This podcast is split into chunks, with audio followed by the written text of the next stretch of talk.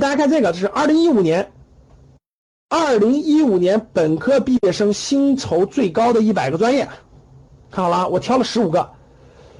二零一五年本科毕业生薪酬最高的专业，我挑了，看好了，国际事务与国际关系，毕业，呃，一万块钱，大家一看这专业就晕了，是吧？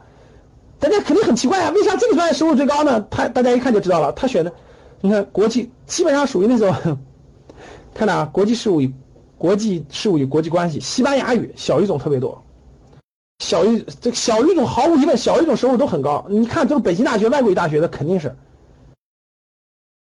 航航空航天工程这这肯定是好大学的好专业，建筑学大家一看调研的清华和同济，那当然了，这么好的学校的建筑学。你咋不调研普通学校的建筑学是吧？外交学，看北京大学外交学院，这当然了。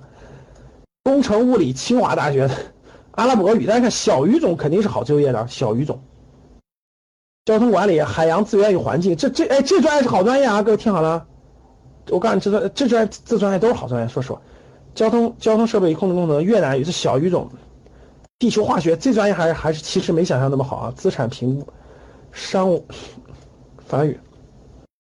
这是，这是薪资超过九千块钱的，薪资超过九千块钱的这个前十五个专业，前十五个就是本科，二零一五年本科毕业生薪酬最高的是一百一百个专业的前十五个，看到了没有？